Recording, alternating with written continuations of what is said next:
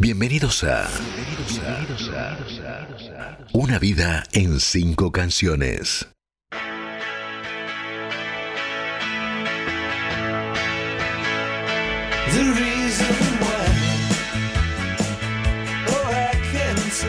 Tengo en mis manos la biografía de Tom Petty, escrita por Warren Sainz. Warren Sainz es músico, periodista y escritor fue parte del grupo D del Fuegos y tuvo mucha cercanía con Tom Petty.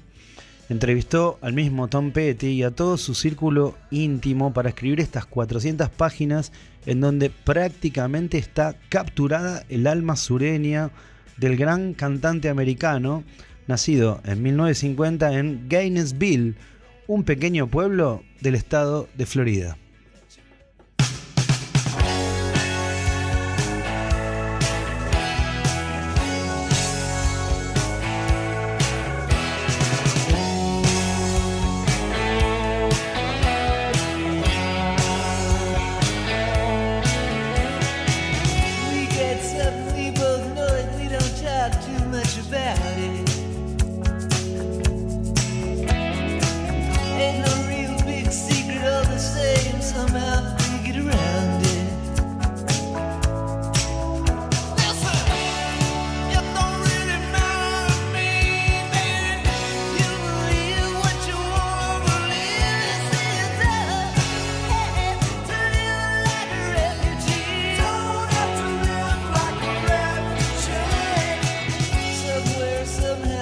that he must have kicked you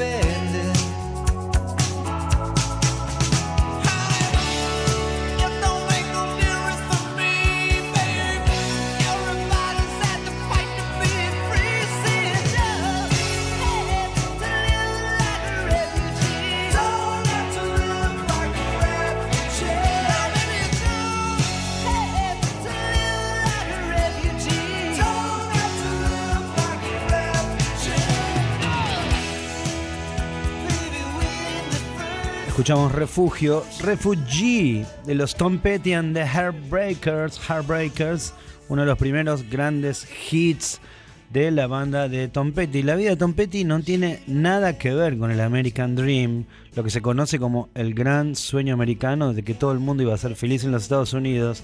En los años 50, los Petty son una familia pobre del estado de Florida o de Florida viven con lo justo en su granja del sur americano, del sureste americano. Y el padre de Tom Petty, Earl Petty, es un vendedor y bebedor muy violento que maltrata a Kitty, la frágil madre de Petty, y al propio Tom, que es un chico revoltoso y ya de muy chico sufre la violencia sin límite del padre. Toda la vida de Tom Petty consistirá en diseñar una suerte de escudo, una personalidad introspectiva y curiosa para escapar de esa violencia del hogar paterno. Tom Petty vive mirando televisión. Y Tom Petty, en la vida real, se va a cruzar ahí en Florida al mismísimo Elvis Presley, una suerte de dios viviente de la música. Y Tom Petty, a los 12 años, mirando esa televisión que no se apaga nunca en el hogar sureño de los Petty, va a mirar el programa de Ed Sullivan y va a descubrir a los Beatles. Y viendo a los Beatles, por supuesto, va a mirar su futuro y va a decir, ahí, ahí está mi salvación. La música será mi salvación.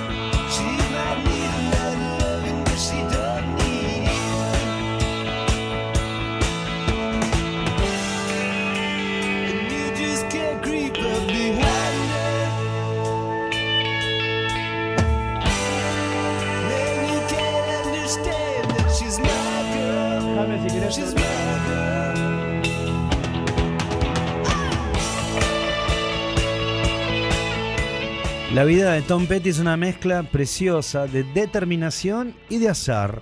De chico comprende que su Gainesville natal, pero también el estado de Florida le quedan pequeños.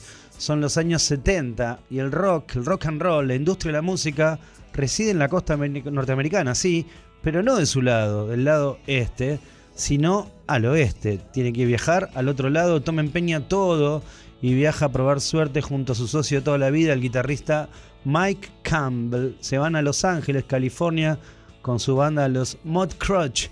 Y uno de los popes de la industria, Danny Cordell, les echa el ojo, porque eran buenos, eran realmente buenos. Claro, les echa el ojo y los empieza a demear. Cordell era socio en ese momento del famoso Leon Russell, pero el tiempo va pasando y el disco de los Mud Crutch queda en stand-by. Tom Petty y los suyos se van desinflando y terminan regresando con la frente marchita a su Florida natal. Tom Petty se refugia en un motel para no volver a la casa de sus padres, pero el azar en ese momento interviene con su mano bendita. Leon Russell llega, ni sabe de la existencia de Tom Petty, empieza a revisar cintas en su estudio y dice, che, qué buenos demos estos, ¿quién canta? ¿Quién compone estas canciones? Le pregunta a Cordell Danny Cordell le dice, no, el autor es Tom Petty. ¿Dónde está Tom Petty? En Florida. Llama Leon Russell y dice, ¿dónde está Tom Petty? Hola, soy yo. ¿Quién habla? Leon Russell, por favor, ¿podés venirte para Los Ángeles? Que me gustan mucho las canciones que haces. Venía a componer conmigo. Ahí empieza la historia de Tom Petty y los Heartbreakers. Se instalan en Los Ángeles y empieza la vida profesional la vida de Tom Petty pega el giro que Tom quería que pegara desde que vio los Beatles en la televisión. Es más, Leon Russell en ese momento es íntimo a George Harrison y los presenta. Harrison y Petty más tarde, a fines de los 80, serán enormes amigos, serán amigos íntimos. Pero bueno, por ahora no nos adelantemos. Estamos recién a fines de los 70 y los Tom Petty and the Heartbreakers empiezan a hacerse populares en Estados Unidos.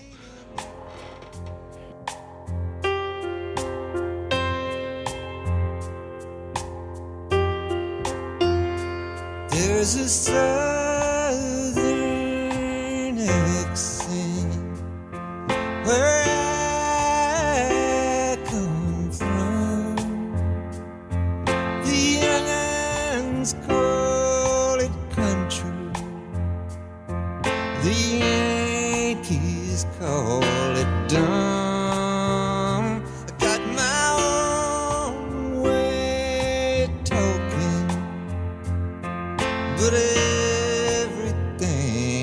done with the sun.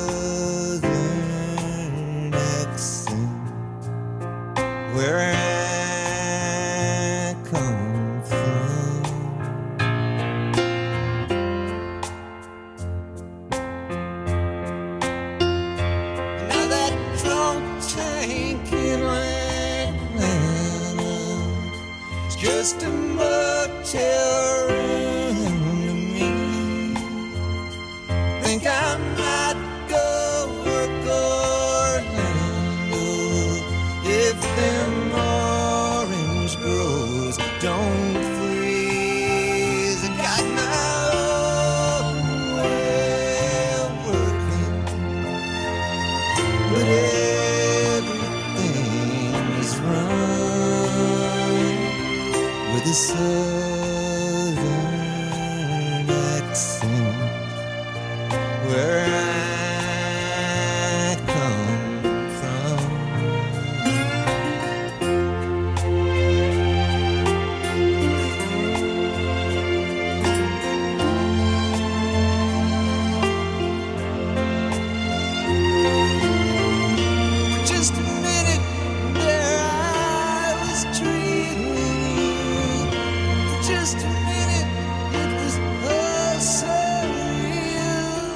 Escuchando Acento Sureño, una de las canciones más íntimas escritas hasta ahí por Tom Petty. 1985, en un momento complicado de la vida de Tom Petty, había perdido a su madre, eh, su madre Kitty, su madre que venía enferma desde hacía años. En pocos años, desde el 1980 a 1985, Tom Petty se establece con su familia, con su mujer Jane y con los Heartbreakers en la costa oeste americana y se transforman en una verdadera banda de rock stars. Su proyecto se convierte en uno de los números de rock de rock and roll más importantes de la escena americana. Telonean a todo el mundo hasta que al final los terminan teloneando a ellos. A la vez, la fama de Tom Petty como compositor de canciones redondas y perfectas también crece exponencialmente. Los grandes artistas, Bob Dylan, George Harrison, Jackson Brown, Stevie Nicks de los Fleetwood Mac, todos quieren acercarse y conocerlo y tocar y componer junto a él. Pero la fama, la fama Guido, la fama siempre, siempre trae su costado de infelicidad mientras Tom Petty crece como compositor y cantante en paralela, claro, mientras se dedica tanto a su carrera, empieza a estallar su hogar. Jane, su mujer, manifiesta severos problemas de adicciones y de salud mental. Y lo mismo al interior de los Heartbreakers. El CBU de Tom Petty también explota exponencialmente, no para de crecer y provoca, bueno, la guerra de celos internos y los problemas con el baterista Stan Lynch, y el bajista Howie Epstein. Bueno, todos los, todas las historias de las bandas se parecen. También crecen las adicciones. También todas las historias de las bandas se parecen. Los Heartbreakers son en 1986 una banda de drogas que experimenta, que experimenta con rock. En la segunda mitad de los 80, para descomprimir esa situación, a Tom Petty se, se le ocurre ir a trabajar como banda de Bob Dylan. O sea, Bob Dylan no tiene banda y los Heartbreakers hacen de banda de Bob Dylan. Eso genera que durante un par de, meses, de años, perdón, estén girando. Pero bueno, también eh, la banda ingresa en un limbo creativo del que no se sabe cómo salir.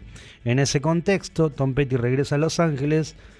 Bueno, intima con George Harrison. George Harrison anda cerca de Jeff Lynne, que en ese momento además de ser el líder de la Electric Light Orchestra, se empieza a perfilar como el gran productor de moda del momento. Junto a Harrison, junto a Dylan, junto a Jeff Lynne y también a Roy Orbison, nace una hermosa historia paralela a los Heartbreakers. Nace la bella historia de los Traveling Wilburys.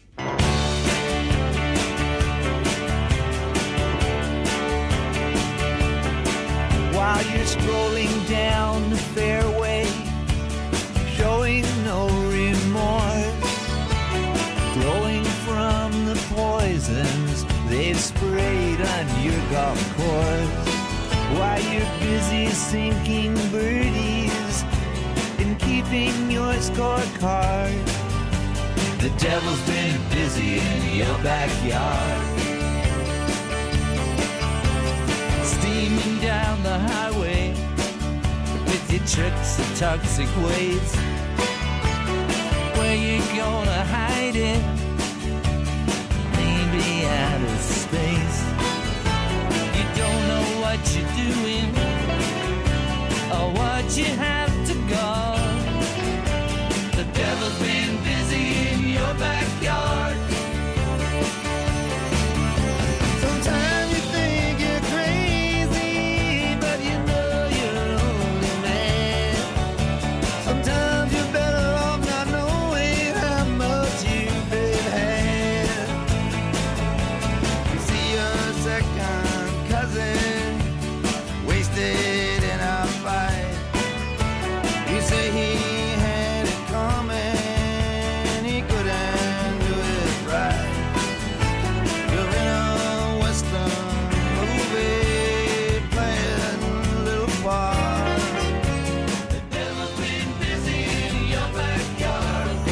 diablo está ocupado. Bueno, las canciones que se le ocurrían a Tom Petty en esos años de, bueno, de Diablo, del Diablo con mucho trabajo. Tremenda delantera de los Traveling Wilburys, vamos a repasarla. Bob Dylan, Jeff Lynne, George Harrison, Roy Orbison y Tom Petty. En los Traveling Wilburys, Tom Petty experimenta el placer de no tener que lidiar con los problemas y las discusiones de la banda de toda su vida. Pero también, también mira de cerca cómo trabaja uno de los grandes productores del momento, Jeff Lynne, que es el líder de la Electric Orquesta, lo dijimos recién, pero es también, bueno, alguien que lo que toca lo convierte en oro. Tom Petty también le gusta como compositor a Jeff Lynne, entonces se ponen a trabajar, pero no tienen que pasar por esa Cámara de Diputados que suele ser una banda de rock y todo va a discusión y todo tiene que... No, no señor. Jeff Lynne le dice pasame los temas y los graban con un clic en la, justamente en la casa de Mike Campbell, el guitarrista de los Heartbreakers. Jeff Lynne le dice graba, grabamos las acústicas con un clic y a partir de ahí empiezan a trabajar de un modo totalmente nuevo. Esto hace que, que Tom Petty empiece a cantar con un registro distinto, más medio, distinto como venía cantando, cantaba muy arriba en los Heartbreakers, la voz pasa a ser grabada más natural, más al frente, las acústicas, bueno, pasan totalmente al frente, el sonido de los Heartbreakers en general era más eléctrico, acá el sonido se hace más acústico y lentamente Jeff Lynne, dejando la banda de lado, transforma, inventa el sonido Tom Petty sin su banda de toda la vida, nace el, disco Full, Full Moon Fever, Fiebre de Luna Llena, acaso el disco más taquillero de la historia de Tom Petty, pero además, además, nace Tom Petty solista. Sin los Heartbreakers, al lado el nombre Tom Petty cruza las fronteras americanas y se globaliza.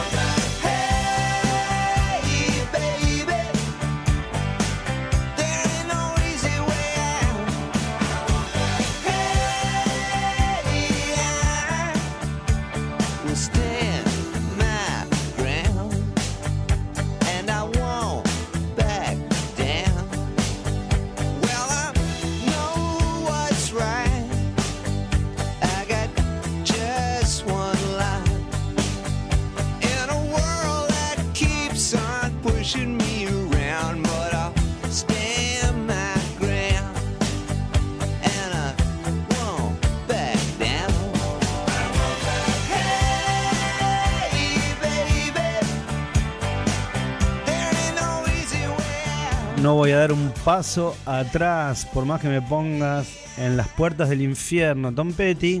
Tom Petty es un tipo que intenta escribir sobre cosas que no le pasan en general, pero finalmente siempre tiene un modo oracular de escritura. Anticipa su futuro, pero también a comienzos de los 90, todo lo que toca Tom Petty se convierte en oro.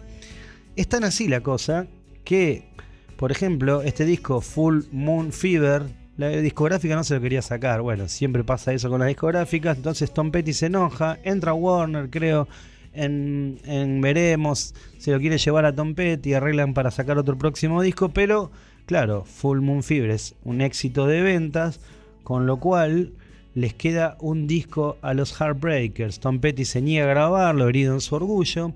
Finalmente negocian por supuesto estas cosas siempre pasan, negocian sacar grandes éxitos, pero MCA, perdiendo a Tom Petty, dice, ah, bueno, van a sacar, van a sacar un grandes éxitos, bueno, pero un tema nuevo me lo graban.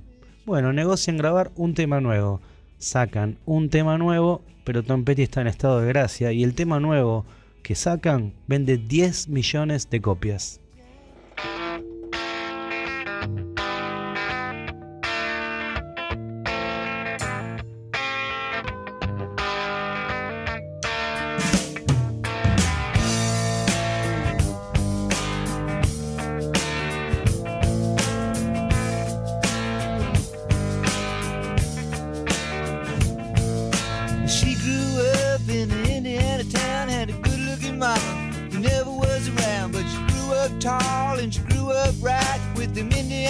Boys on an Indiana night.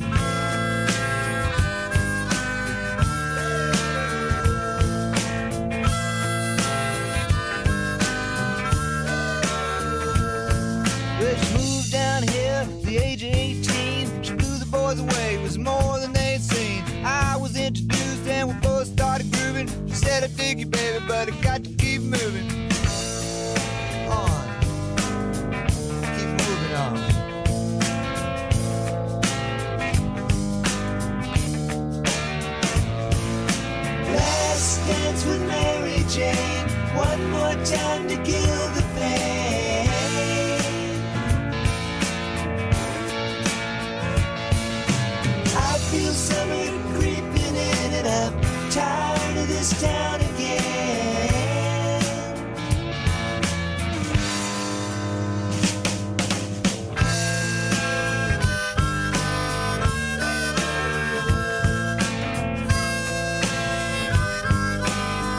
El último baile de Mary Jane, 10 millones de copias. Tom Petty está en el aire. Es Messi en el 2011 en el Barcelona.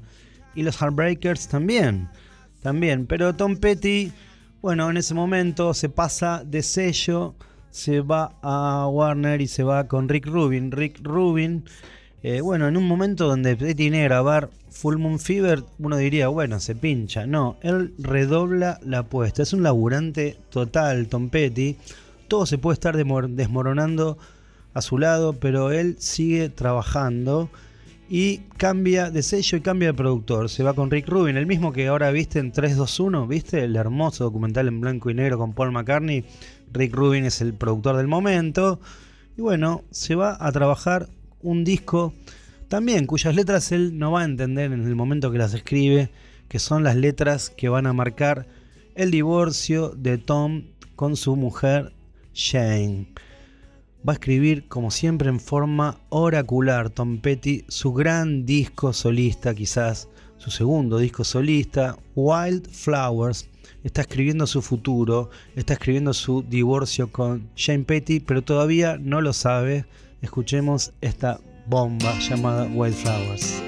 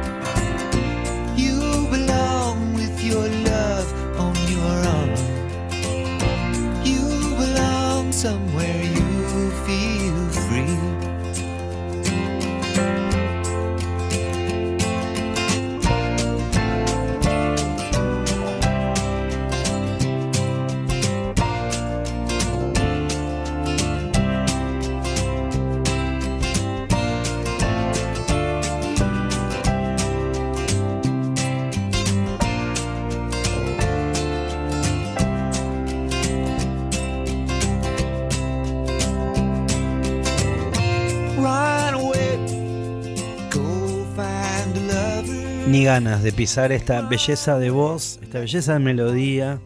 Todo está divino en Wildflowers, el discazo que grabó Tom Petty junto a Rick Rubin, el enorme productor. La verdad, Petty, la biografía autorizada, bueno, escrita por Warren Sainz, es un librazo de 400 páginas, bueno, cuya lectura recomiendo. Es una biografía autorizada, pero yo creo que llega a niveles de honestidad inéditos para una biografía, para hacer una biografía autorizada. se lo ve, se lo respira a Tom Petty. Luego de Wildflowers, de su gran disco, bueno, ahora sí vamos a concederle a Tom Petty la posibilidad de desmoronarse, realmente desmoronarse y llegar hacia su verdadero bajo fondos, ¿no? Eh, después de este disco y después de la separación, la ex esposa de Petty, Jane, enloquece. Petty se siente tremendamente culpable, pero además las viejas deudas pendientes de su infancia le pasan factura. Y bueno, eh, Petty se, enrolla con la heroína. En forma muy secreta, el libro lo, lo revela, se encierra y tiene, bueno, padece una profunda depresión que le va a llevar años superar. Es muy curioso el siguiente disco, Ecos, de, Tom Petty, eh, no podían escribir las letras y las letras se escribían con eh, letras que iban pegando, habían comprado esas letritas que se pegan a la heladera y de ahí con esa sopa de letras armaban las letras del disco. Igualmente Tom Petty con su habilidad, roto y todo, obviamente podía hacer cualquier tipo de maravilla, por bueno, por su ADN cancionero trabajando 40 años en las canciones. La nueva pareja de Petty va a sacarlo, va a cumplir un rol muy importante y lo va a sacar de su depresión y su adicción profunda a la heroína. Muchísimas canciones de Tom Petty ya habían hablado de personas que pelean con adicciones severas. Pero me voy a despedir de Tom Petty y de Warren Sainz y de su libro Petty, la biografía autorizada, con una canción que es una de mis favoritas de otro de los discos favoritos, que justamente no es de Tom Petty and the Heartbreakers, sino que es Tom Petty solista. Es el disco que el segundo disco que grabó junto a Jeff Lynne productor. Este, pero me gustan los discos solistas de Tom Petty porque no dividieron los Heartbreakers, sino que fueron el lugar que le permitieron a Petty tomar aire y volver con más potencia a la banda que amó toda su vida, los Heartbreakers. Nos vamos a ir con una canción divina que se llama Casillero 1, Square One, Square One. Este disco divino y esta canción es una canción hermosa, aleccionadora, autobiográfica, donde el mismo Petty dice, bueno, hay que desaprender y hay que volver al casillero 1. Lo mejor, lo mejor de este libro es justamente que conocemos a Petty tal cual es. No es una versión maquillada ni edulcorada. Es Tom Petty con sus luces y sus sombras. La vida de Tom Petty y de los Heartbreakers contada por Warren Sainz, la biografía autorizada Petty, Tom Petty y Square One.